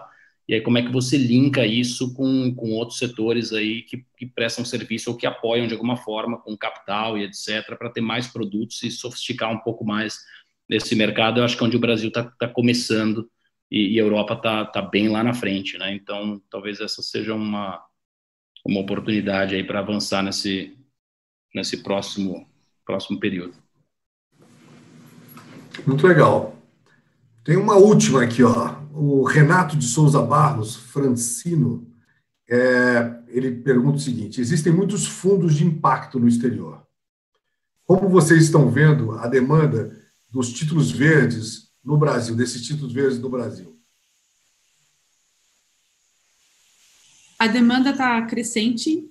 Um gargalho que é bem pesquisado e bem falado é talvez um, ehm, não existe ainda um pipeline robusto de projetos que poderiam compor esses investimentos de impacto mas um, ehm, a demanda existe. Então, acho, por exemplo, a XP contratou agora uma pessoa para liderar o Sustainable Wealth Management, a Marina Cansado, um, ehm, e essa oferta está tá se ampliando nessa oferta de serviços para investimento de impacto.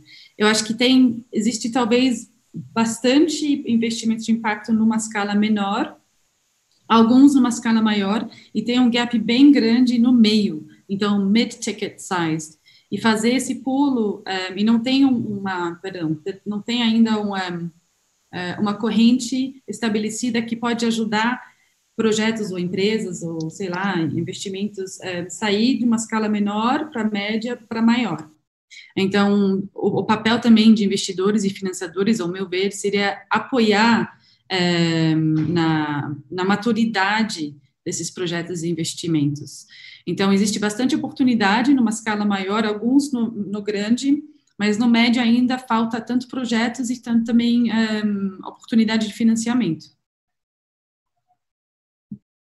Legal, puxa, ótimo. Acho que cobrimos aí muita coisa. Tem mais, mais um bocado, mas eu acho que a gente aqui, ó, já estamos chegando aqui no nosso finalzinho. Vamos, as outras depois a gente encaminha é, as perguntas e mandamos para quem está tá colocando aqui as outras. Mas eu acho que a nossa cota aqui já deu de perguntas. Uh, Lucas, agora é com você. Acho que tá, estamos próximos a fechar. Não sei se alguém gostaria mais de falar alguma coisa mais. Uh, alguma pergunta entre vocês? Alguma coisa? Não. Acho que não, Sérgio. Da minha parte, bastante feliz com o conteúdo já.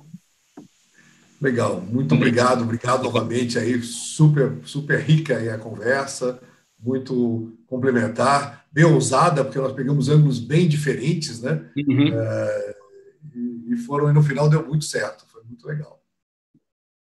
Legal, pessoal. Mais uma vez, obrigado pela, pela disponibilidade. Realmente, para a AgroTools, aqui como uma empresa 100% brasileira, né, o que nos orgulha bastante, poder trazer essas mentes aí muito, muito interessantes para poder falar de um tema tão atual, né, é sempre muito bom. A gente gosta muito de fazer isso, quem acompanha a AgroTools aí ao longo dos nossos 14 anos sabe que todo evento da AgroTools ele é muito diversificado em questão de óticas, porque realmente a AgroTools trabalha há mais de uma década com todo o ecossistema do agronegócio. A gente não se limita a um setor específico.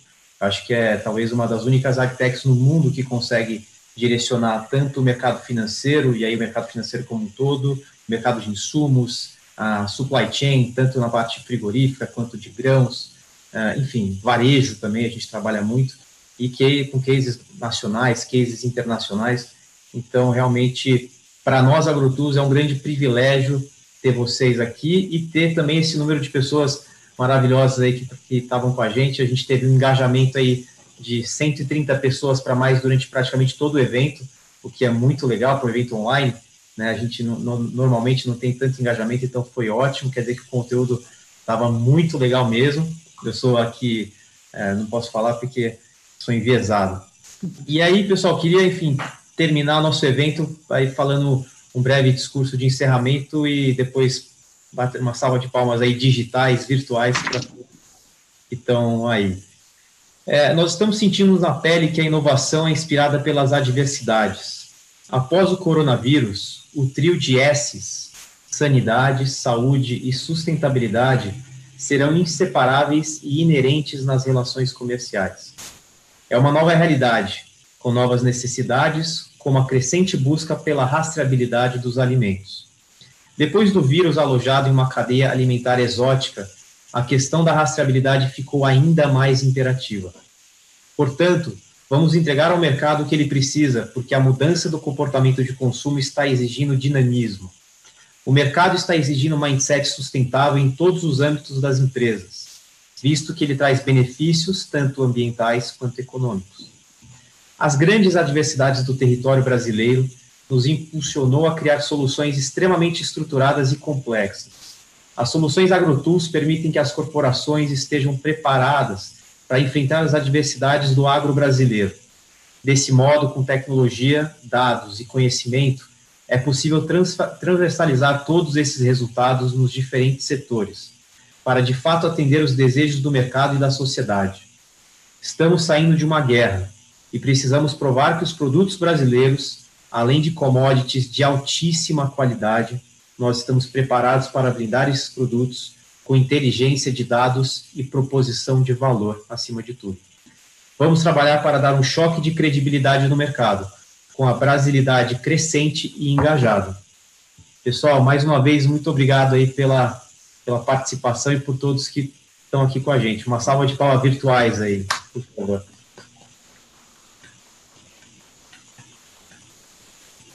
Muito obrigado, pessoal. Muito obrigado. Ah, obrigado pelo convite, Sérgio Lucas. Obrigada a todos. Foi um prazer. Prazer. Obrigado, Caterina. Tchau, obrigada. Parabéns, Rafael e Karine também. Tchau, tchau. Parabéns. Tchau, tchau, tchau, gente. Tchau, tchau, gente. Um abraço. Tchau, tchau.